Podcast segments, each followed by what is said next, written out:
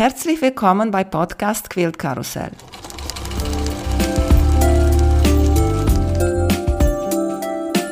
Mein Name ist Emanuela Jeske. Ich möchte euch in die wunderschöne Welt von Quiltern und Patchwork entführen. Heute dabei bei Podcast Quilt Karussell Nico Laudenberg von Nikos Bug MB. Hallo Nico, wie geht's dir? Mir geht's gut, danke. Wie geht's dir, Manuela? Ja, bei uns ist so komisches Wetter und bei dir da, so weit weg. Erzählst uns, wo, wo du bist. Ich bin in meiner Nähecke im, in Ann Arbor, das ist in Michigan in den USA. Und heute haben wir Frühlingswetter, das kann sich aber bis morgen ändern. Für morgen haben sie Schnee angesagt. Also Frühling hier ist immer ziemlich wenig vorhersehbar. Hat, hat auch eine hier in Deutschland, ich weiß nicht woher, auf Instagram hat ein Foto gepostet mit Schnee. Erzählst uns bitte, wie hast du mit Nähen und Quilten angefangen? Ich habe mich eigentlich mit Händen und Füßen dagegen gewehrt. Ich weiß nicht ganz genau warum. Beide Omas und auch äh, meine Mutter konnten super gut nähen und haben es mir nicht beigebracht. Keine Ahnung warum. Ich glaube, die wollten, dass ich irgendwie was Ordentliches lerne und nicht so ein Mädchenkram. Und ich habe dann alle Bastelhobbys ausprobiert, die es überhaupt gibt, von ja, einfach alles. Ich glaube, das Einzige, was ich nicht gemacht habe, ist Klöppeln und diese Glasmosaik-Dinger, weil das ist zu gefährlich für mich. Aber sonst habe ich alles gemacht. Und ich weiß, wir waren, ich glaube, 2014 war ich mit zwei Freundinnen auf der Kreativa in Dortmund und habe da alle Stände angesabbert und musste alles kaufen und war völlig, ach, im Nirvana. Und bei den Stoffständen habe ich gesagt, nee, also da muss ich jetzt nicht Gott sei Dank nie auch noch gucken, weil, ne, das fange ich nicht an. Ja, und dann irgendwann ein Jahr oder so später war ich, musste ich eine, eine, eine, Stunde totschlagen, weil die beiden Großen irgendwie beim Ballett waren. Und dann war ich normalerweise immer mit der Kleinen einkaufen oder spazieren. Aber an dem Tag war so schlechtes Wetter und für nach Hause zu fahren war zu kurz. Und dann habe ich den Lalala-Laden von der Dorte Niemand gesehen. Den hatte ich noch nie vorher wahrgenommen und dachte, das ist es, da gehst jetzt rein. Da habe ich der kleinen Bestechungsbrötchen beim Bäcker daneben angekauft und ähm, ja, dann habe ich die dann mit ihrem Brötchen irgendwo geparkt, wo sie keinen Schaden anrichten konnte. Habe gesagt, so, bleib mal da sitzen. Und in dem Moment, wo ich da reingegangen bin, habe ich gedacht, Stoff, ich brauche Stoff, das ist irre. Und dann bin ich nur an die Kasse gegangen und gesagt, guten Tag, ich muss jetzt nähen lernen, wo geht das? hat sie gesagt, so, den können Sie wohl hier lernen. Ich, wir bieten Kurse an, aber nur für Patchwork. Und ich so, nee, Patchwork mache ich nicht. Das ist ja braun, beige, rosa Oma. Geht gar nicht, mache ich nicht. Aber ist egal, ich kann ja nichts. Also kann ich auch das machen. Irgendwas muss ich, also ich muss das hier lernen. Ja, dann war der erste Kurs bei der, der verfügbar war. Da habe ich direkt mitgemacht. Das war ein Taschennähen. Das fand ich dann ja unverfänglich, das geht. Und das war die Lehrerin war Biggie Irion und dann habe ich immer, haben die immer gesagt, pass mal auf, du fängst bestimmt bald an mit dem Patchwork. So, nicht, auf keinen Fall, nur meine Leiche. Ja, und die haben sich dann immer mit so einem Drogendealer-Blick angeguckt, weißt du, so, hm, die kriegen wir da auch noch dran, die kriegen wir noch angefixt. Und irgendwie ein paar Wochen später war dann, ich glaube, ich bin jetzt soweit, ich muss jetzt Stoff in kleine Stücke schneiden und wieder zusammennähen. Und das wird irgendwie eher schlimmer als statt besser. Warum ist diese Idee, dass Patchwork ist was Schlimmes. Weil ich habe, vor ich mal mit Podcast angefangen habe, habe ich auch ein bisschen die deutsche Podcast gehört. Die gibt es ganz viele über Klamotten nähen. Und ich habe gehört, die sind zwei Frauen, die da gesprochen haben und haben erzählt und eine hat erzählt, dass sie hat mit Patchwork angefangen zu nähen. Und die andere hat eine Reaktion gehabt zu diesem Satz, als sie hätte, ich weiß es nicht, was Schlimmes getan. Dann, als ich das gehört habe, habe ich gesagt, okay, Schluss, ich höre euch nicht mehr. Warum ist das, das Patchwork so nicht cool oder weiß nicht? Ich wusste einfach nicht, was das ist. Ähm, ich hatte keine Ahnung. Und alles, was ich da so grob im Kopf hatte, war halt wirklich so braun, beige, diese Oma-Decken in gedeckten Farben und die ich ganz hässlich finde. Also ich hatte da wahrscheinlich erstmal wusste ich gar nicht wirklich, was Quills sind. Davon mal, also damit mal angefangen, aber das, was ich dann irgendwie aus irgendwelchen Filmen im Kopf hatte, war halt wirklich nicht mein Geschmack. Und deswegen habe ich gedacht, naja, Decken kannst du auch bei Ikea kaufen und so hässliche Sachen muss ich ja nur nicht machen. Aber das, als ich dann gesehen habe, was das eigentlich bedeutet und was, wie gigantisch die Welt davon ist. Ich glaube, ein Ding ist, dass man die Farben nicht mischen kann. Also Stoffe kann man ja die Farben nicht mischen. Anders als ich war das Kind, das immer den großen Malkasten haben wollte mit den 24 Töpfchen. Und mein Vater hat gesagt, aber du brauchst doch bloß drei Farben, weil die kann man ja alle mischen. Das wollte ich überhaupt nicht hören. Und jetzt kann er das nicht mehr sagen, weil Stoff kann man nicht mischen. Das finde ich ziemlich gut. Was mich jetzt auch, je mehr ich darüber lerne und mich, je tiefer ich mich da eingrabe, desto faszinierter bin ich, weil in die Geschichte eintauche. Und ob das jetzt G's Band ist oder Underground Railroad oder jetzt die aktuellen Social Justice Quills, das haut mich total um. Also da ist jetzt nicht nur der kreative Bereich und das Schöne und Bunte, sondern eben auch ja die ganze Geschichte, die dahinter steckt. Das, boah. ja, das macht mich sehr leidenschaftlich. Erinnerst du dich, welche war noch dein erster Quilt? Ja, der ist aber immer noch nicht fertig. Das war so ein Sampler-Quilt mit Sternen, den die Biggie Irian in dem Kurs da mit uns gemacht hat, den ich dann doch angefangen habe. Und da ging es direkt ins Eingemachte, also diese ganzen verschiedenen Sterne. Aber die hat das super runtergebrochen und ja, so gemacht, dass sogar ich das konnte. Und da hatte ich noch gar keinen Ehrgeiz, irgendwelche Punkte zusammenzubringen. Und auch so mit dem Schneiden habe ich das nicht so genau genommen. Das war so Hauptsache fertig. Aber das war schon eigentlich super, weil ich da ganz viel von den Grundlagen hausschnau direkt lernen musste. Deswegen habe ich auch das meiste Vokabular, das ich auf Deutsch kann, habe ich bei der Begida in dem Kurs gelernt. Diese ganzen Fachtermini. Und wie bist du zu dein Nikos Bug and Bee gekommen? Ich schreibe total gerne. Und als wir dann nach Amerika gezogen sind, haben alle gesagt, oh, du musst aber unbedingt jetzt einen Blog schreiben. Und ich wusste so richtig nicht, was ein Blog ist. Und als ich dann hier ankam, dachte ich, oh, hier ist alles toll, hier ist alles super ist und alles neu. Ich muss das jetzt alles aufschreiben und der Welt davon berichten. Und dann habe ich angefangen zu gucken, was sind denn jetzt Blogs eigentlich? Und habe festgestellt, die wissen ja schon alles da drüben, nur ich wusste es nicht, weil ich so ein Spätzünder bin. Also ich hatte dann das Gefühl, nee, da kannst du jetzt nicht noch was dazu beitragen. Und dann hat auch zu viel Leben stattgefunden und ich bin nicht gut in Fotos. Also ich schreibe wahnsinnig gern, aber es dauert dann irgendwie ewig, bis ich mich dazu durchringe, irgendwelche Fotos und die muss man dann bearbeiten und das ist so gar nicht mein Ding. Und ich fand die anderen Blogs alle so schön, dass ich dachte, da kannst du jetzt nicht gegen anstinken. Aber irgendwie habe ich dann gedacht, ah, das ist aber doch, was die drüben nicht mitkriegen, ist halt dieses, was so normal ist hier. Also nicht was, also das ist ja eine Riesenindustrie, die äh, ganze Quilt- und Nähbranche, das sind vier Milliarden Dollar Jahresumsatz. Also da ist schon viel hinter und das sieht man natürlich, aber so dieses, ja, die, die Nachbarin nebenan quiltet und deren, den Enkelin auch. Und das ist so, weißt du, dieses ganze zwischen den Zeilen, einfach die Atmosphäre hier und die ganzen, ja, es gibt einfach wahnsinnig viel hier. Und dann habe ich gedacht, ne, da muss das doch irgendwie rüberbringen. Dann habe ich ihn Bug und Bee genannt, weil Bug nennt man hier so den, den Quilt-Virus, das dich befällt, wenn du zu nah an Stoff drankommst. Ne? Also diese Leidenschaft, die dich erfasst und meistens dann auch nicht wieder loslässt. Und Bee, das, was man so im Kopf hat, die Quilting Bee, wo meistens mehrere Frauen um einen großen Quilt drumherum sitzen und gemeinschaftlich da dran arbeiten. Und das ist das, was mich eigentlich, ich will nicht sagen mehr begeistert, aber ungefähr gleich viel begeistert. Das kreative Tun und die Farben ganz sicher, aber eben auch dieser soziale, zwischenmenschliche Aspekt und Quilts sind so viel mehr als nur Stoff. Also ja, das wollte ich rüberbringen. Das, ne, das verbindet Menschen, aber das kann, Quilts können trösten und die haben einen unglaublichen Einfluss auf Menschen, finde ich. Sag mal, du bist da nach Amerika wegen Arbeit oder Familie oder warum bist du dahin? Mein Mann gezogen? arbeitet sofort. Okay, und du bist da angekommen und dann hast du gedacht, okay, jetzt muss ich mir aber Quilterin suchen, oder wie hast du das gemacht? Ja, ich war ja gerade angefixt von den beiden und äh, dachte, boah, klasse, ich bin jetzt hier im Schlaraffenland. Ich habe einfach N Aber und Quilt gegoogelt und war dann völlig überwältigt, dass, ja, was es so alles gibt.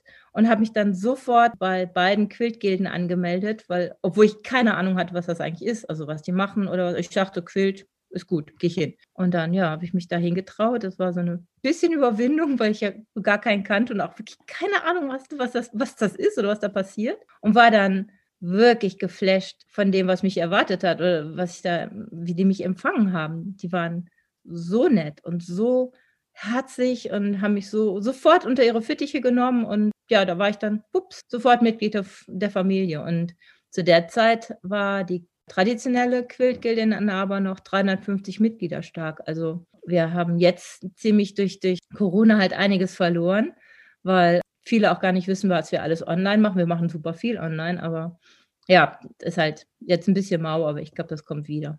300 Mitglieder, das ist aber eine Zahl. Ich habe ja. über so Zahlen gehört schon, aber wenn man denkt, dass ihr bei uns, wenn du sagst, oh, wir sind 20 in einer Gruppe, dann, oh, das ist schon viel.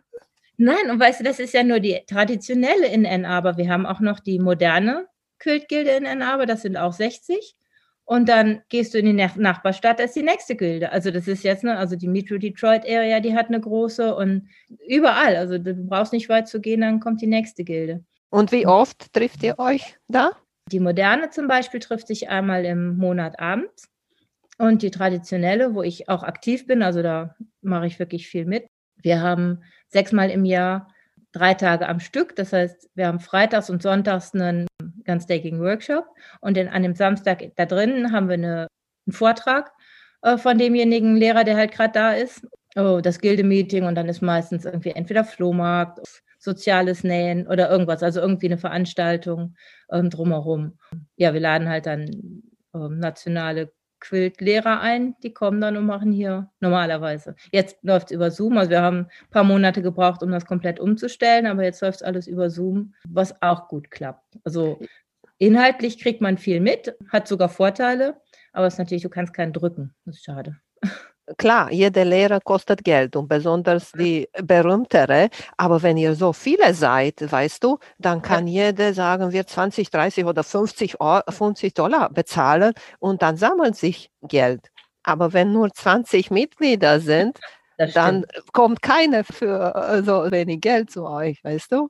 Nee, nee, als Quill-Teacher kann man ja richtig gut verdienen. Also das ist schon, die kriegen je nachdem, wie berühmt sie sind, zwischen 500 und 1000 Dollar pro Workshop, also pro Tag. Und das muss natürlich reinkriegen. Klar, das kriegst du nicht mit 20 Mitgliedern zusammen. Richtig. Und wo trifft ihr euch denn? Weil wenn, wenn ihr 200 seid, sagen wir den Min mindeste ja. Zahl. Reicht nicht nur da, weiß ich nicht, einen kleinen Raum irgendwo in einer Schule oder sowas. Nee, nee, wir haben hier das, das lokale College gemietet dann für die Tage.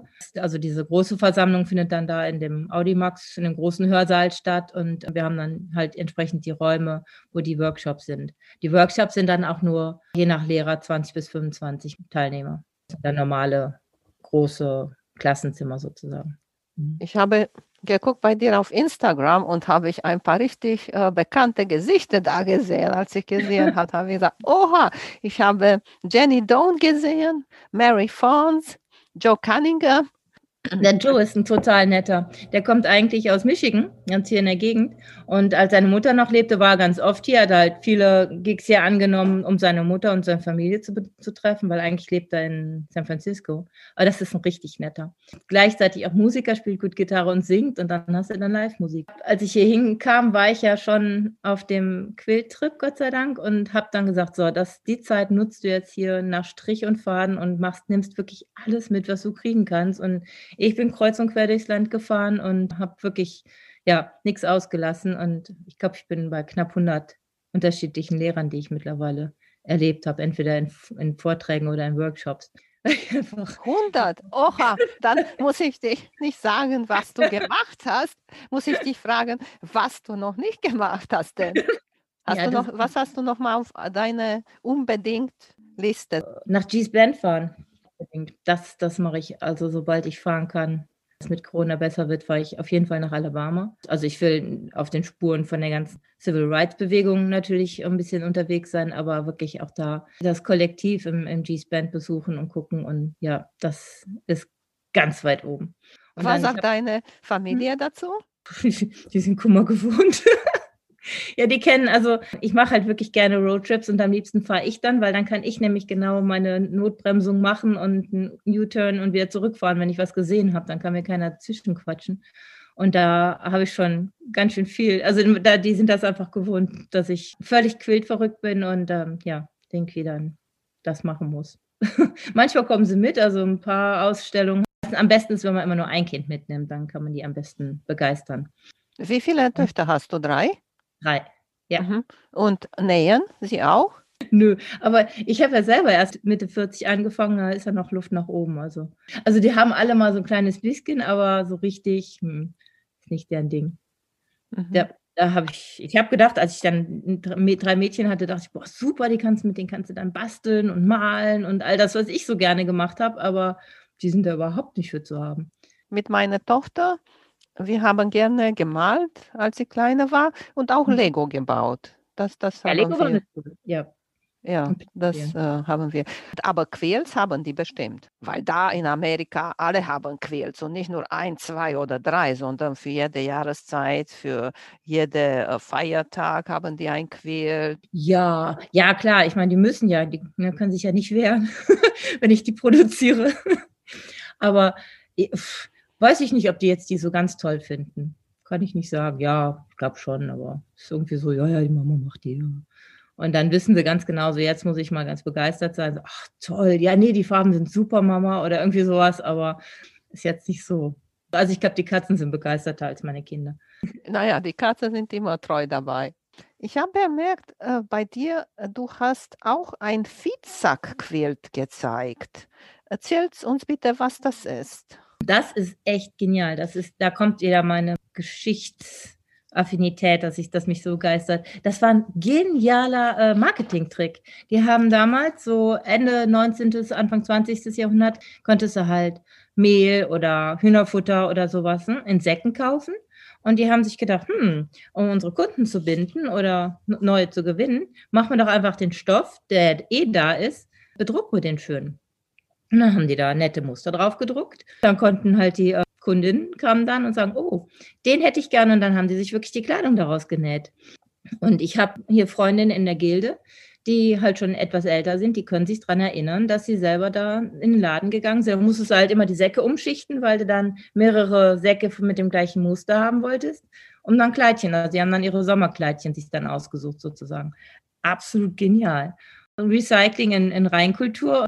Genialer Marketingtrick. Die sind schön. Also ich habe wirklich einige. Ich habe auch ein paar alte Quilt. Die waren immer schön Blümchen und nette Muster und die werden teilweise auch nachgedruckt und dann kann man gar nicht mehr so richtig sehen, was was ist. Meistens sind die echten, sind rauer, gröber gewebt. Und wo kaufst du diese alte Stoffe oder alte Quilts und äh, alte Patchworks? Ich war gestern, war ich bei einem Haushaltsauflösung da kriegt man ganz gute. Und dann äh, hatte eine Freundin von mir gesagt, hey, die haben da Quills, geh mal hin. Weil die war nicht da, die geht auch gerne zu sowas und findet dann Sachen. Und dann bin ich hingegangen und ja, habe auch tatsächlich ganz gut zugeschlagen. Die hatte wohl offensichtlich selber gesammelt, alte Quills. Ich habe ein paar wirklich, an denen mein Herz hängt. Crazy Quilt, der ist, ich schätze mal, ungefähr 100 Jahre alt. Der hat dann so schwarzen Samt und mit diesen ganz vielen Stickereien. Und da sind auch diese kleinen Seidendinger von den äh, Zigarettenpackungen drauf. Das haben die damals auch so einen Marketingtrick, weil die wollten, dass die Frauen auch anfingen zu rauchen. Haben die dann in die Zigarettenschachteln so kleine äh, Seidenstückchen gelegt, ganz hübsch gewebt. Und damit halt ne, als Anreiz, diese Zigaretten zu kaufen. Und die haben die dann ganz oft in den äh, Crazy Quills verarbeitet. So einen habe ich und mein, mein allergrößter Stolz ist ein Quilt von 1898. Äh, die äh, Frau, die den gemacht hat, die hat ihren Namen da ganz groß drauf gestickt. Die hieß Statira Hammond. Und dann habe ich angefangen zu recherchieren und habe dann halt wirklich richtig viel über die äh, über Google rausgefunden. Die war 17, als sie den gemacht hat und hat auch hier in der Gegend gewohnt. Das fasziniert mich so sehr zu überlegen, ah, was hat der Quilt wohl schon alles erlebt und wo war der schon und wen hat der warm gehalten und das finde ich super, super, super faszinierend. Nicht nur die, die Quilt, sondern eben einzelne Tops, wo dann einfach jemand sich die Mühe gemacht hat und nicht fertig geworden ist, was auch, aus welchen Gründen auch immer. Oder ähm, einfach so Offenblocks, wie heißt das? Ähm, also Blockblöcke, die jemand gemacht hat und die dann übrig geblieben sind oder warum auch immer. Und da habe ich mittlerweile, die sammle ich wirklich frenetisch und äh, einfach, ne, so ja, so arme kleine Waisenkinder, die müssen unbedingt noch irgendwie weiterverarbeitet werden und dann zu Ehren kommen in einem Quilt. Und das finde ich halt spannend, die alten Sachen dann neu zu beleben und äh, denen zu Hause dann in einem modernen Quilt zu geben. Das ist so mein, völlig mein Ding. Das finde ich total faszinierend. Darf ich dich fragen, wie viel bezahlst du für sowas? Oh, total unterschiedlich. Also dieser alte von 1898, der hat 100 Dollar gekostet. Aber ähm, wenn du so bei Haushaltsauflösungen bist oder sowas, dann kannst du die auch für, für 5 oder 10 Dollar kriegen. Je nachdem, musst du Glück haben oder nicht. Aber es ist, also, ne, ich, für mich ist das völlig unbezahlbar. Das ist halt, ich brauche keinen Schmuck oder sonst irgendwas. Was machst du äh, damit? Hast du schon mal Blöcke oder ein Top zu Ende, zu ein Quilt gemacht? Ich habe ganz viele angefangen und glaube, Wahrscheinlich sind die alle so in unterschiedlichen Stadien der Weiterverarbeitung. Komme ich nie dazu, weil da habe ich das Gefühl, da brauche ich ein bisschen mehr Ruhe, um das ein bisschen sacken zu lassen und dann wirklich richtig kreativ zu sein.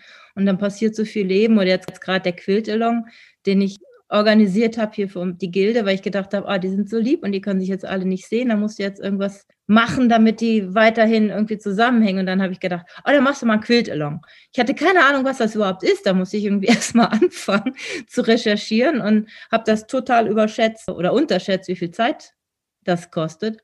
Ja, aber dann habe ich mache jetzt diesen Quilt-Along und habe dann gedacht, ja, da machst du gleich vier von dem, damit du denen auch Fotos zeigen kannst, wie die das machen sollen. Äh, total behämmerte Idee. Bin ich jetzt gerade irgendwie dabei, viermal den gleichen Quilt zu machen in unterschiedlichen Farben. Und dann habe ich gedacht, naja, da musst du noch eine Improv-Variante anbieten für Leute, die halt nicht so gerne Nitty-Gritty als so ganz perfekt machen. Und dann habe ich gedacht, naja, den kannst du ja so, während, des, während du das machst, weil der Quiltelong geht von mit Februar bis Mai. Da dachte ich, ja, dann kannst du ja immer jede Woche so ein bisschen was machen, bis mir dann kurz bevor ich das erste, den ersten Newsletter losgeschickt habe, festgestellt habe, ach du dickes du brauchst ja zum Schneiden vorab alle Fotos. Dann habe ich so ein paar Nächte durchgenäht und, ich, und mir das dann ausgedacht, wie das sein sollte. Aber es ist ganz toll. Also die in der Gilde finden das alles ganz prima und wir haben irgendwie 68 Mitglieder in der Facebook-Gruppe und 160 kriegen den Newsletter. Also ich glaube, das war, die, hat sich die Mühe einfach gelohnt. Die finden das einfach eine, eine neue Art zusammenzukommen und eine, auch eine Herausforderung für dich, ne? ohne viel zu überlegen oder so bist reingesprungen. Ne? Ja, also ich weiß nicht, ob ich es gemacht hätte, wenn ich geahnt hätte. Also ich, ich kann jetzt so viele Sachen auf einmal, von denen ich vor, weiß ich nicht, acht Wochen noch nicht mal wusste, dass es die gibt. Also so ein, so ein Newsletter-Verteiler zu basteln und, und solche Sachen. Oder diese ganzen kleinen Bildchen, die du dann posten musst uh, auf Instagram, damit das ein bisschen hübsch aussieht. Also das war schon ja, ja, aber war gut. Also ich meine, wir haben ja jetzt alle, wir sind alle jetzt Zoom-Profis geworden und wir machen alle so viele Sachen, die wir vor einem Jahr noch nicht kannten. Weil wir vorher über die alte Quilts und antike Quilts gesprochen haben. Ich weiß nicht, ob du kennst das Buch von Mary Kerr. Twisted oh, ja, Modern ja. Quilts with a ja. vintage, vintage Twist. Das ist eine meiner allerliebsten Buch, äh, weil da, äh, was die gemacht haben aus diesen Quilts, die waren eigentlich für Müll gedacht und nicht äh, richtige Patchwork-Tops und so. Das finde ich unglaublich. Und ich habe auch gesucht hier in Deutschland so etwas, besonders als ich meine Longarm gekauft habe, weißt du? Mhm. Und ich mhm. wollte üben, üben. Und hast du nicht so viel Zeit, so viele Tops zu nähen und dann das zu quilten? Mhm. Aber ich habe hier bei uns nicht, nichts gefunden. Ich habe Glück, ich habe ein paar Freundinnen und dann kriege ich von denen die Tops ja, zum Quilten. Ja, das, ähm, die, die Mary Kerr, kenne ich und ich war sogar auf einer Ausstellung von der in Ohio irgendwo. Ja, also ich finde die, ähm, das ist, ja, das ist genau das, da hast du auf den Punkt getroffen, was mich fasziniert, dieses aus alten Sachen die retten und was Neues machen, das finde ich gigantisch. Du hast mir auch geschrieben, du sammelst auch Quiltbücher. Das ist auch nicht so schwer hier, weil du kriegst du halt an jeder Ecke für, für kleines Geld und ähm, ja, zum Beispiel bei so Haushaltsauflösungen oder Flohmärkten oder so. Und ich bin sowieso so ein Buchfreak und ja, die muss ich immer, die kann ich nicht liegen lassen, geht gar nicht. Naja, ja, wenn du nachher wieder nach, nach Deutschland zurückkommst, dann wirst du nur einen Container für dich haben, für alle deine Quilt-Sachen. Die Angst hat mein Mann auch irgendwie, ich weiß gar nicht warum. Und der könnte voll sein mit, mit Büchern und Stoff, ja. Weil Stoff ja. kriegst du hier natürlich auch richtig, richtig, richtig billig. Ganz speziell dann irgendwie Secondhand oder das heißt hier Garage Sale, Garagenverkäufe. Mhm. Und äh, die, von der Gilde, da helfe ich immer mit, denn, denn wir machen immer zweimal im Jahr so einen äh, Flohmarkt, Stoffflohmarkt. Das ist die Hölle. das ist ganz schlimm. Und dann muss ich den mitnehmen, weil ich denke immer, ja, so billig kommst du nie wieder dran. Mhm. Und ich bin auch, also ich mag, ich Wahrscheinlich, weil ich geizig bin, aber wenn ich dann so Meterware da liegen habe, dann ähm, tut mir das irgendwie körperlich weh, da reinzuschneiden. Dann nehme ich viel lieber die kleinen Stücke und verarbeite die erstmal. Und weil ich so viele kleine Stücke habe, werde ich wahrscheinlich nie in meinem Leben dazu kommen, irgendwie hier die ganzen ähm, Meterware zu, zu verarbeiten. Aber es ist trotzdem schön, so zu haben. Aber ich sehe da hinter dir im Regal eigentlich nur grüne und blaue Stoffe. Weil du nur eine kleine Ecke siehst. Ich habe ihr jetzt gerade mal den Computer gedreht und die restlichen Farben gezeigt. Ja, ich habe die nach Farben von weiß bis schwarz halt gelb, grün, orange, bla bla bla, so gesortiert. Aber also das ist für mich einfach Seele streicheln, allein die anzugucken und zu genießen. Da kann ich auch den ganzen Tag drauf vorsitzen und einfach nur aufsaugen. Mhm. Und du äh, stellst die da rein, egal von welcher Designer die sind und egal ob die moderne sind oder Weihnachtsstoffe. Ja, ich habe zwei, so das ist hier so ein, diese, dieses ähm, schwedische Viereckregal. Und da habe ich halt zwei Blöcke mit, glaube ich, ähm, Weihnachtssachen und dann so, so ganz spezielle, so, ja, ich habe einen, einen Block, glaube ich, mit Batikstoffen und äh, dann, weiß ich nicht, so zwei, drei Designer, vier, weiß ich nicht, ähm, so Cave Facet und Tula Pink oder so, die haben nochmal eine extra Kiste. Aber meist, alle anderen habe ich einfach nur auseinandergenommen und nach Farben sortiert das macht da mehr Spaß zu sortieren. Und vor allen Dingen, ich habe so viel, also ich habe halt wirklich fast keinen neu gekauften Stoff, sondern alles nur so Fundsachen. Wir haben hier so einen Second-Hand-Laden, wo ein ganz normaler Second-Hand-Laden, du alles kriegt, aber der hat eine ganz große Ecke nur mit Stoff. Und ich warte darauf, dass die mich da mit Handschlag begrüßen. ich da, ich schaffe das auch, den irgendwie immer auf jedem Weg, von, wenn ich von A nach B fahre, ist irgendwie zufälligerweise immer dieser Laden da. Ne, die Kinder wissen schon, oh ja, jetzt musst du da wieder reingucken, ob sie neuen Stoff haben. Ja, Und wie viel bezahlst du da für einen Meter Stoff? Also ich kaufe, also meine, meine Devise ist, ich bezahle nie mehr als 10 Dollar, aber meistens eher 5 Dollar und weniger. Ich finde diesen Hype, den dann viele machen, über den, die müssen ja jedes Jahr mindestens zwei, drei neue Kollektionen rausbringen. Das ist mir viel zu anstrengend. Also das finde ich auch blöd. Ähm, da kann ich nicht mithalten, schaffe ich nicht. Aber ja, und ich mag es dann lieber, so alten Stoff zu finden und denke, ach, guck mal, hier ist noch so ein, weiß ich nicht, ein Viertelmeter, aber der ist so schön, der muss jetzt mit und der muss dann irgendwo sein, sein Zuhause finden. Und Thrift Shop, da, also in dem, in dem um, Second-Hand-Laden, kostet dann, so ein Fat Quarter oder so 20, 30 Cent. Kannst du das nicht dort da lassen? ja, siehst du, die muss mit, ja, also gar keine Frage. Und hast du ja. da auch äh, schöne Schätze, besondere Schätze gefunden? Ja, ja, also ist ja für mich ist fast jeder Stoff ein Schatz, wenn er nicht gerade ganz doll hässlich ist. Aber ähm, doch, also ich kann dann auch das auspacken, damit ich nach Hause komme und dann meine Tasche auspacke und dann ist das erstmal eine Tasse Kaffee und oh, schön alles mal ein bisschen anstreicheln und gucken und hm. ach schön. ja, das ist also mit einer meiner Lieblingsbeschäftigungen, da vorbeizufahren und zu gucken, ob ich ein paar Schätzchen finde. Was auch ganz in der Mode da bei euch in Amerika ist, sind die kleine Nähmaschine, die Featherweight. Und ich habe gesehen, du hast sogar eine weiße. Ja. Ja, da bin ich ganz stolz drauf, obwohl ich sie eigentlich jetzt gar nicht mehr oder gar nicht benutze. Die steht einfach nur da und, und ist schön und freut mich. Aber da bin ich auch, da weiß ich gar nicht, das war bin ich nach Ohio gefahren und habe auch einen Ausflug draus gemacht und dann habe ich die da bei den Leuten abgeholt. Das war ein ganz netter Herr, der die irgendwie überall sammelt und dann ähm, so lange repariert und wartet und wieder die neu macht und die dann weiterverkauft und dessen Frau hatte da irgendwie, weiß ich nicht, vier Longarm-Maschinen in dem, in dem Keller stehen und die liefen alle computerisiert und was. Also es war echt ein Erlebnis, die abzuholen. Das war ganz nett. Ich weiß nicht, ob das stimmt, so wie ich mich so vorgestellt habe oder gehört habe oder gesehen habe von, aus Amerika, dass die Frauen, wenn die gehen so zu einer Veranstaltung oder Nähwochenende, kommen alle mit ihrer Featherweight zum Nähen. Viele, viele, ja, viele. Es gibt ja, also ich war auch selber schon auf einem äh, Workshop, wie, äh, dann lernst du, wie du die am besten warten kannst und wo du welches Öl und welches was nicht was äh, reinmachen kannst. Doch, die sind schon verbreitet. Die haben viele, bringen viele mit.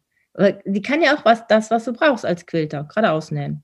Ja, Gehört. richtig. Da braucht ja nicht die ganzen dollen Dinger, braucht man ja nicht. Also die ganzen Zusatzfunktionen, die können ja auch Kaffee kochen und Fenster putzen, die großen Dinger. Na, und die Fensterputzen wäre schön, aber leider nicht.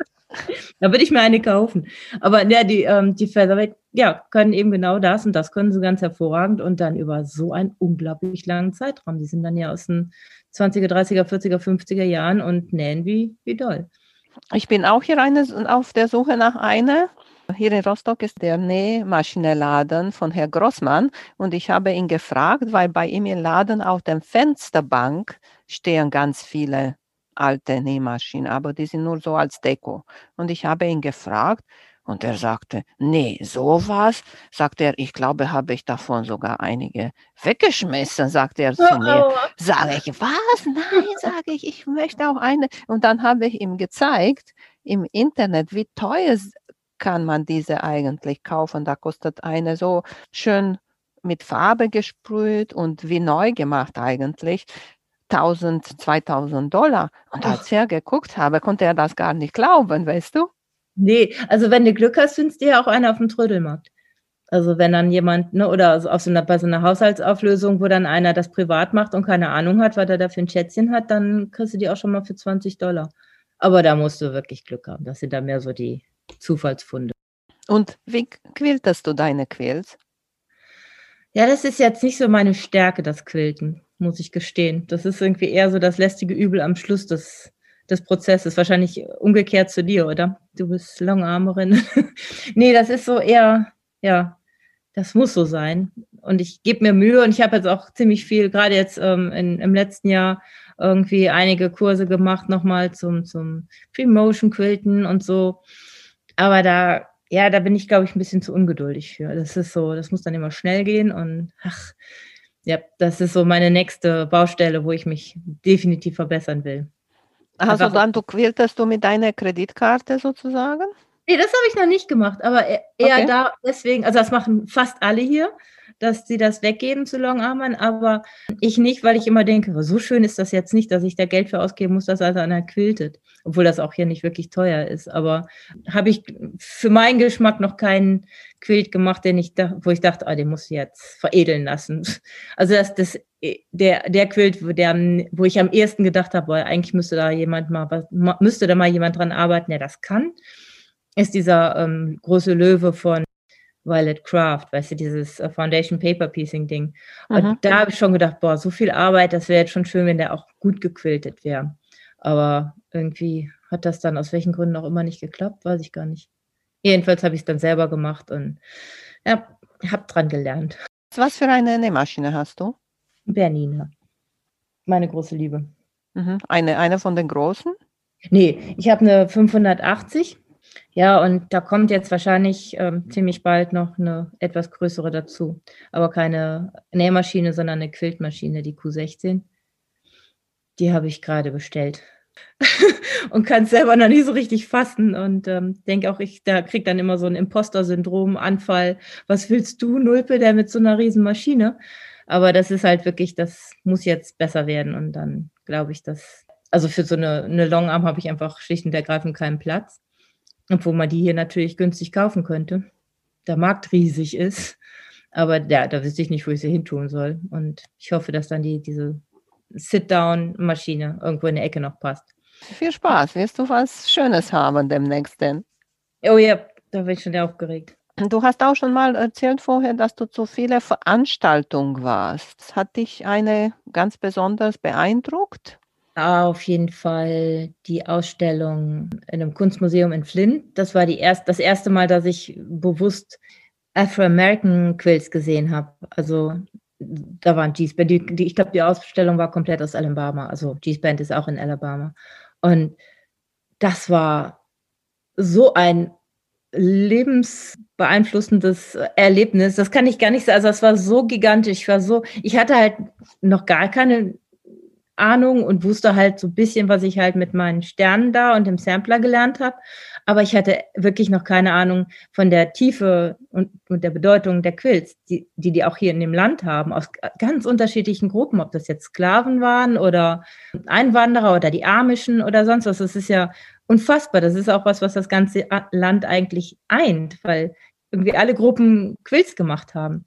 Diese afroamerikanischen Quills aus Alabama haben mich einfach so zutiefst beeindruckt, weil da ganz andere Regeln herrschen und die Kraft, die die ausstrahlen, die ähm, finde ich so faszinierend. Also ich bin da raus und war völlig geflasht und ich glaube, ich habe da auch einen, da habe ich auch einen Blogpost drüber geschrieben, weil ich das so faszinierend fand. und eigentlich in die gleiche Richtung geht. Eins von meinen absoluten Lieblingsworkshops, die ich je gemacht habe, waren äh, bei Sheridan Wood. Da, da, war ich schon ganz oft, weil die halt äh, Workshops zum Improv-Quilten macht, was mich eigentlich ziemlich überfordert. Also wenn man, wenn du bei den Quilterinnen von G's Band einen Workshop machst, dann fang, fängt das so an. Ja, schön, dass ihr alle da seid, dann quiltet mal. Das ist die Instruktion, die man kriegt. Und das ist, also so viel Freiheit ist schon ganz schön anstrengend. Das musst du erstmal lernen. Ich kann das auch noch nicht gut. Ich muss mir immer selber Regeln machen und das dann einschränken, wie viel Freiheit ich aushalten kann. Der, die Workshops für Sheridan Wood sind, also ich höre auf dem Weg dahin, habe ich so mit meiner Freundin getextet und, und noch ähm, so überlegt, ja, so, ähm, so Lebensziele und ach, ist immer so schwer, den ersten Schritt zu machen, wenn man nicht ganz genau weiß, wohin. Und also wir waren so gerade so lebensphilosophisch drauf. Und dann habe ich gesagt, so, jetzt muss ich aber Schluss machen. Ich bin hier bei meinem Workshop angekommen. Ich schreibe dir dann später wieder. Und dann kam ich in den Workshop mit der Sheldon Wood und das Erste, was sie sagte, ist so, ja, wir müssen mal loslassen, wir müssen nicht immer darauf warten, dass wir das äh, Lebensendziel vor Augen haben, sondern wir müssen einfach mal den ersten Schritt machen und unserem Bauch vertrauen. Ich so, Psychotherapie? Hallo? Was ist denn das hier? Ich dachte, ich habe einen Nähworkshop. Und, aber das ist es, das ist wirklich, also seitdem bin ich fest davon überzeugt, dass ähm, Quilten Psychotherapie ist. Weil, ne, du, du kannst dich so fallen lassen. Du kannst Sachen machen. Es ist ja immer nur Stoff, den du kaputt schneidest. Es ist nicht wirklich lebensbedrohlich, aber dieses einfach loslassen und machen und, und gestalten, absolut genial. Und das ist halt auch das, was die, die, die Frauen von G's Band oder von den ganzen Improv-Sachen halt, ne? Dieses, ja, mach mal. Vertrau dir einfach mal selber. Du kannst das. Ja, das möchte ich gerne vertiefen und verbreiten. Da bin ich richtig missionarisch. So, dann wirst du richtig in diese Improv-Richtung gehen. An, an nicht so richtig doll viel. Ich finde das spannend und aber was ich mag, ist halt Muster abzuwandeln oder ja nicht ganz so nicht ganz so ernst zu nehmen. Das glaube ich liegt mir auch am meisten. Aber sogar weiß ich nicht. Das, ich glaube, da bin ich auch noch am Suchen. Also diese diese ganzen Jahre, die ich jetzt irgendwie alles aufgesogen habe wie ein Schwamm, ich wusste ja nichts und habe einfach, einfach alles gemacht, gnadenlos, weil konnte mich ja nur schlauer machen. Und so langsam fängt ich an raus. Also ich habe mindestens 4793 UFOs, die ich irgendwie mal zu Ende müsste, bringen müsste von den ganzen Workshops, die ich gemacht habe. Und so langsam kristallisiert sich raus halt, was, was mein Ding ist. Und ähm, ne, also ich habe alles gelernt oder angeguckt und das eine fand ich toll, das andere nicht so. Und jetzt kommt halt so langsam raus, was Nico-Ding ist. Und das ist ganz klar dieses improvisatorische, aber noch viel mehr eigentlich das Arbeiten mit alten Sachen oder, oder Anziehsachen, also Memory Quilts im Prinzip. Das ist dann, da kommt dann, da, das, da kristallisiert sich alles von Nico dann zusammen. Das ist so mein, komplett mein Ding. Hast du schon mal ein Memory Quilt gemacht? Ja, ich habe sogar gedacht, dass ich die erfunden habe, also eine Viertelstunde lang. Das war wirklich ein ganz toller Moment, in dem ich einmal gedacht habe, ich bin genial. und nein, es hat dann ganz, also ich habe dann gegoogelt und festgestellt, dass es doch nicht so ganz neu war, mein Gedanke. Aber es hatte einen ganz sehr, sehr traurigen Hintergrund, weil ein Freund von uns gestorben ist, ganz plötzlich. Und ich saß da und habe gedacht, ich kann der jetzt doch nicht eine Karte schreiben, oh, wie schade, dass er tot ist. Ich war also völlig überwältigt und dann hat eine andere Freundin getickert, ah ja, mit den Klamotten ist mir jetzt auch nicht so recht. Und dann hat so richtig Flash gemacht. Ich gesagt, Mensch, Klamotten, Textilien, Stoff, da kann man doch Quills draus machen.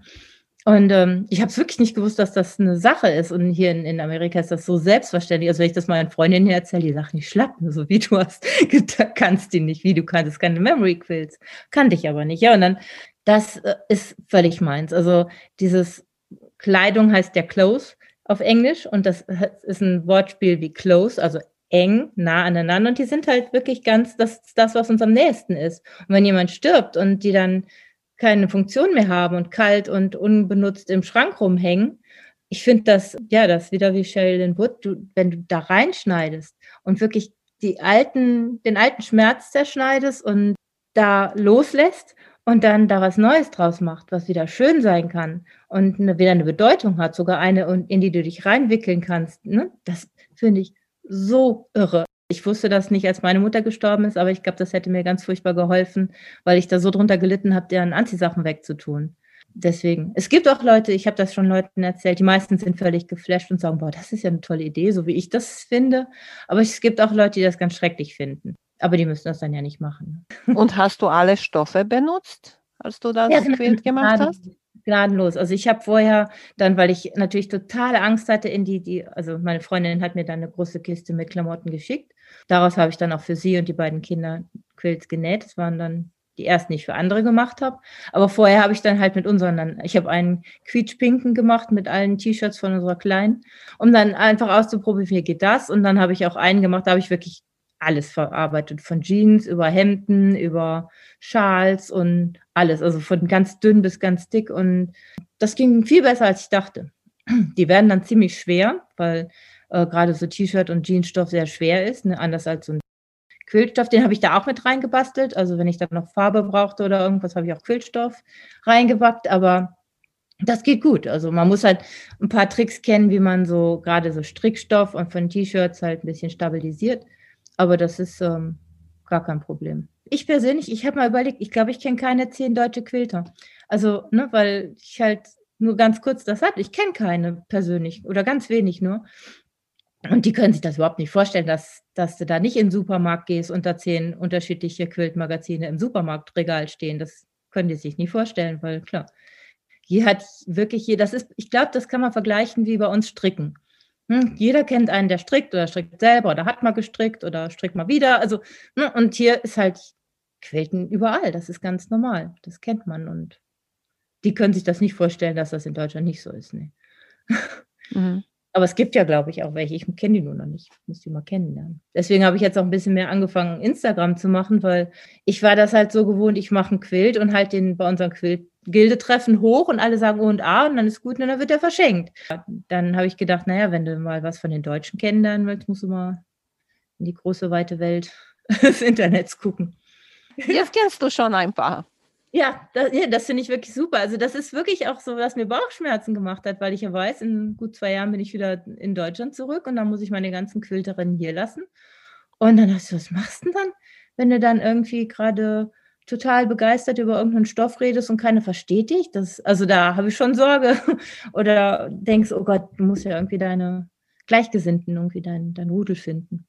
Und wo gehst du hin? Wieder da, wo du gewohnt hast, früher in Deutschland? Ja, bei Köln. Mhm. Ah, okay. Dort ist noch da. Ja, Gott sei Dank. Das ist gut. ja, ja, das ist wirklich, das ist ganz lustig, weil das wirklich ähm, ganz nah bei uns, also wir wohnen direkt um die Ecke. Was für Zukunftspläne hast du noch? Ganz sicher das mit den Memory Quills vertiefen und mehr machen. Jetzt ganz aktuell erstmal hier alles aufsagen, was ich noch mitkriegen kann in den zwei Jahren und ähm, Sachen auch ja zu vertiefen und nochmal genauer hin zu mich zu finden, so mit was, was macht mir richtig mit Deutsch viel Spaß. Quilter kennenlernen. Ja, Memory Quills, das will ich, glaube ich, richtig machen. Ich könnte mir auch super gut vorstellen, einfach Workshops zu machen und anderen, die gerade vielleicht zum Beispiel trauern, äh, mit denen zusammen einen, Quilt zu machen. Ich denke, dieser Prozess, der ist so heilsam und so, ja, liegt mir so am Herzen. Das würde ich sehr, sehr gerne machen. Ich habe auch jetzt hier angefangen, äh, eine Ausbildung als Quiltlehrerin für Scrappy Appliqué zu machen. Das ist von Shannon Brinkley, die macht so, ja, halt so, das ist deren Technik, deren, die hat die erfunden, hat sie nicht, aber die, die ist dafür berühmt und die hat angeboten, Lehrer auszubilden. Und habe ich gedacht, oh, das ist genau das, was du machen willst. Was ich damit genau mache, weiß ich noch nicht, aber ich habe halt zwei Workshop Varianten gelernt und die darf ich dann als zertifizierte Lehrerin auch lehren. Aber das, ja, müssen wir mal gucken. Das muss ich alles so entwickeln. Auf jeden Fall fange ich jetzt mal an oder mache ich jetzt mal wieder bei dem Blog richtig weiter, weil jetzt habe ich, habe ich so richtig den verstanden, was, was, was ich sagen will.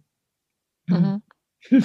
In Amerika, ich weiß, gibt es diese Quilt Appraisal. Warst du mit deinen alten Quilts zu so jemand? So diese Quilt Appraisals, guckt sich das Quilt an und studiert das. Ja, ich mhm. habe nur so gehört. Und dann ja. sagt ihr am Ende, okay, er ist von dieser, dieser Jahrhundert oder dieser Jahrhundert und er wird ungefähr so viel wert. Ich hätte mich sogar schon für einen Kurs angemeldet. Wenn äh, Paducah dieses, nee, letztes Jahr stattgefunden hätte, hätte ich sogar schon so einen dreitägigen Kurs gemacht. Nee, das ist eine richtig aufwendige Ausbildung. Ich habe letztens noch mit einer darüber gesprochen, die die macht, hier aus Ann Arbor meine Quills sind einfach, die haben für mich Bedeutung, aber ich, mir ist das völlig wurscht, ob die wertvoll, finanziell wertvoll sind. ich habe, also wie gesagt, bei manchen Stoffen sage ich, dann, ich habe ein paar oder ein paar hier von unseren, von meinen Freundinnen sind halt da total versiert und kennen sich aus und sagen, oh, der ist aus den 20ern, ah, guck mal, und der hier ist so. Nee, die kennen dann nicht genau aus und sagen mir schon, von wann das ungefähr ist. Und die Statuary hat ja Gott sei Dank das Datum reingestickt, dass ich besser weiß, warum. Nee, also ich finde das spannend zu gucken, von wann die sind und was, aber ist mir völlig wurscht, was sie wert sind. Da habe ich überhaupt, also ne, die sind für mich so unbezahlbar und, und wertvoll. Das kann kein Geld aufwiegen. Hm. Und ich werde es ja. ja nicht verkaufen. Ja, so ein Beruf wäre auch sehr interessant, aber wenn du zurück nach Deutschland kommst, ich glaube nicht, ja. dass du damit etwas machen kannst. Ne? Ziemlich wenig Arbeit dann, ja. Die vier Quills, ja. Ja, aber spannend finde ich das auf jeden Fall. Das, also ich habe ein paar Bücher, so, wo halt so Stoffmuster sind, wo man sehen kann, also und dann die zuordnen kann, den, den Jahren ungefähr. Doch eine ganz tolle Geschichte. Ich fahre ja so gern mit dem Auto rum und mache dann die Vollbremsung, wenn ich irgendwas sehe, was mich interessiert. Meistens hat das mit Quills zu tun, nicht nur, aber oft. Und ähm, ich, bin durch, ich bin durch Nevada gefahren und das ist todeslangweilig, weil es ist alles grau. Es ist furchtbar, so langweilig. Und dann sind wir in einem Örtchen angekommen, da war ein Quiltladen und ich natürlich direkt wieder, dann war die Tür offen, ich bin rein und es war keiner da. Es war auch nirgendwo einer. Und ich habe dann bestimmt eine Viertelstunde in dem, in dem Quiltladen rumspaziert und geguckt und es kam und kam keiner. Und irgendwann quietschte hinten eine Tür und eine Frau kam rein und sagte, ach, guten Morgen, ich war gerade mal die Blumen gießen. Und also ne, den Laden dann irgendwie so lange alleine zu lassen, das, das, das finde ich, das kan kannte ich irgendwie aus Deutschland auch noch nicht. Wenn man, wenn man Michigan beschreibt, dann hält man seine linke Hand hoch und weil das genau die Form von dem unteren Teil von Michigan ist. Und dann kann man immer zeigen, von wo man kommt. Und ich war im, an der Spitze äh, vom kleinen Finger und auch wieder Quiltgeschäft angehalten. Das war wirklich klasse. Ich bin da rein und die Kinder schon wieder am Maulen, da wieder reingucken. Und dann kaum waren wir drin, dann stülpte sich so eine ganz nette Frau über die und sagte, ach, das ist ja mal gut, dass ihr jetzt kommt. Ich muss euch jetzt mal was zeigen. Kommt ihr mal bitte mit und helft mir. Wir machen hier gerade bla bla bla. Und bupp, waren meine Kinder weg. Ich so, oh, schön, kannst alleine gucken. Die Frau ist genial. Ha. Und dann habe ich halt erstmal alleine da geshoppt. Das war schon klasse. Und dann haben wir uns halt mit der noch lange unterhalten. Und dann erzählte sie, ja, sie war mit ihrem, sie hatten alles verkauft, ihr Mann und sie, und waren dann irgendwie 14 Jahre allein unterwegs, äh, mit ihrem Wohnmobil in, unterwegs in Amerika. Und dann sind sie durch den Ort da gekommen und gesagt, ach, hier ist aber schön, hier können wir auch bleiben. Und dann war ein äh, Ladenlokal zu vermieten. Und dann haben sie sich innerhalb von zwei Wochen entschieden, dann das Wohnmobil zu verkaufen und dann dahin zu ziehen, einen Laden aufzumachen, haben ein Quiltgeschäft aufgemacht. Soweit ist das ja schon irgendwie cool genug. Das Ding ist, die Frau war 71 Jahre alt. Die hat die Entscheidung mit 71 getroffen. Das, also ich würde 71 Jahre darüber nachdenken, ob ich einen Quiltladen aufmache das sind so Erlebnisse, die ich hier dauernd habe, wenn man mit den Leuten redet, die sind teilweise so anders und so, die denken auch ganz anders. Also das fand ich sehr faszinierend. Die, die war toll. Da muss ich unbedingt nochmal hinfahren. Und äh, sag mal, mhm. wie viele Quiltläden gibt es da in deiner Nähe? Ach, endlos. Ja, obwohl die kämpfen mittlerweile auch ganz schön mit dem Internet. Ne? Also das ist schon echt, die Bedrohung ist real. Wir haben hier jetzt nur noch zwei Quiltläden in in Ann Arbor selber, weil der Pink Castle zugemacht hat. Aber der eine, der ist, der kann nicht hinlaufen, der ist so nah und die haben 7000 Ballenstoff. Also wenn du da nichts findest, dann hast du irgendwas falsch gemacht.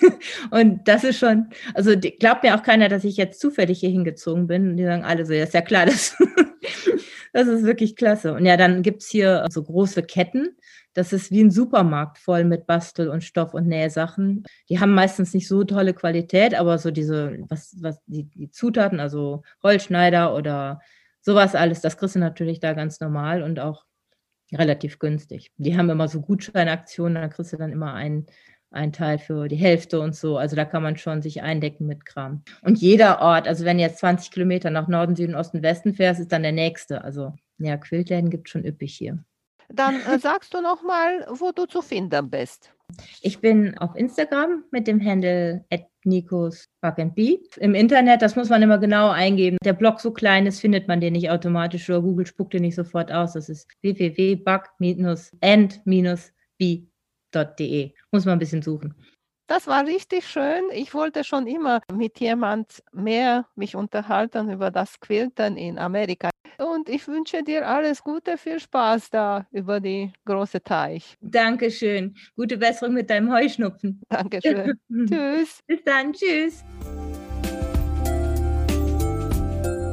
Vielen Dank für euer Interesse an meinem Podcast Quiltkarussell.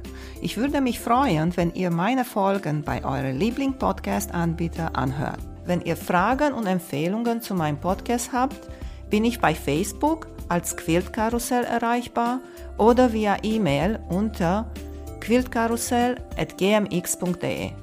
Bis zum nächsten Mal, eure Emanuela von Quiltkarussell.